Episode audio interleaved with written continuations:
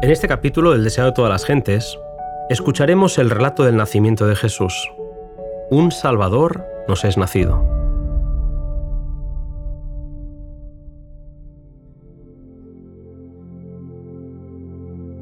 Jesús se revistió de la humanidad para salvar a los hombres de la muerte. Se propuso que solo la belleza de la verdad celestial, el carácter de amor del Padre que vino a revelar, fueran el único motivo por el que los hombres se sintieran atraídos hacia Él. Las escrituras habían revelado el carácter del Mesías y él deseaba que los hombres aceptaran el testimonio de las mismas. Por su parte, los ángeles estaban maravillados ante el glorioso plan de redención. Estaban expectantes por ver cómo sería recibido el Redentor del mundo. A pesar de que las señales habían comenzado a cumplirse y que las nuevas del nacimiento ya habían cundido, Jerusalén no se preparaba para dar la bienvenida a su Redentor quedaron asombrados por la indiferencia con la que el pueblo de Israel reaccionaba ante la proximidad de la venida del Cristo. El templo seguía con su rutina y el sacrificio matutino y vespertino seguía su curso mientras que nadie se preparaba para recibir al Cordero de Dios.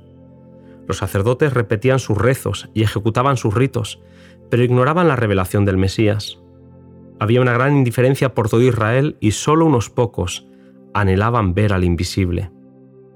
Augusto César, hubo de cumplir el propósito de Dios de traer a la madre de Jesús a Belén. Ella era del linaje de David, y el hijo de David debía nacer en la ciudad de David.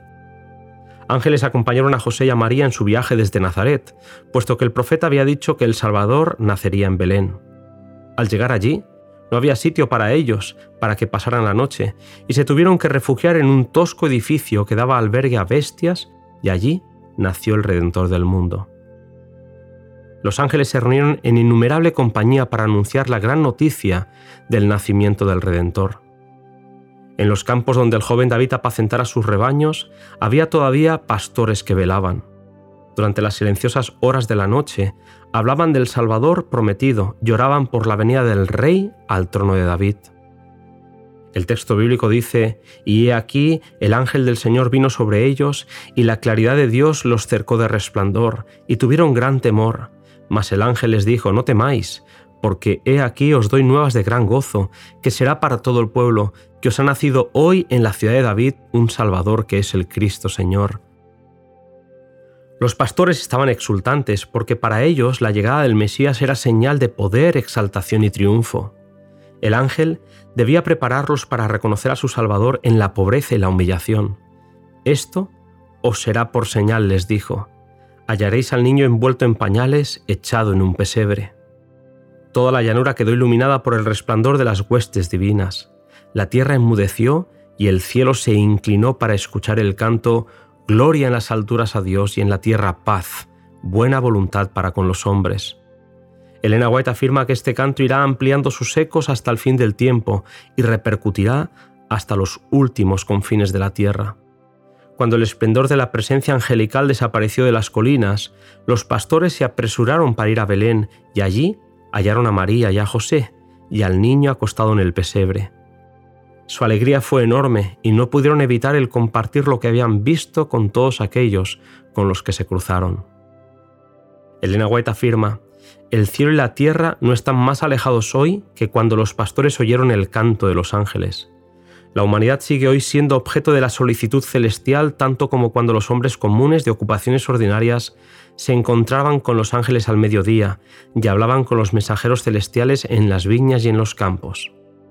Mientras recorremos las sendas humildes de la vida, el cielo puede estar muy cerca de nosotros. Los ángeles de los atrios celestes acompañarán los pasos de aquellos que vayan y vengan a la orden de Dios. La historia de Belén es un tema inagotable. Jesús cambió la gloria del cielo por un pesebre y la adoración de los ángeles por la compañía de las bestias del establo. Habría sido una humillación casi infinita para el Hijo de Dios revestirse de la naturaleza humana aun cuando Adán poseía la inocencia del Edén. Pero Jesús aceptó la humanidad cuando la especie se hallaba debilitada por cuatro mil años de pecado. Como cualquier hijo de Adán, aceptó los efectos de la gran ley de la herencia, y la historia de sus antepasados terrenales demuestra cuáles eran aquellos defectos. Mas Él vino con una herencia tal para compartir nuestras penas y tentaciones y darnos el ejemplo de una vida sin pecado. Satanás había odiado a Jesús ya en el cielo y ahora lo veía revestido de humanidad. Dios permitió que su Hijo bajase a este mundo como niño impotente, sujeto a la debilidad humana. El riesgo de la misión de Jesús era sufrir la derrota y la pérdida eterna. En esto consiste el amor. El Padre entregó al Hijo para que hiciese frente a un conflicto más acerbo y a un riesgo más espantoso, a fin de que la senda de la vida fuese asegurada para todos nosotros. Mis queridos amigos, habiendo ya nacido Jesús, el conflicto no haría más que intensificarse.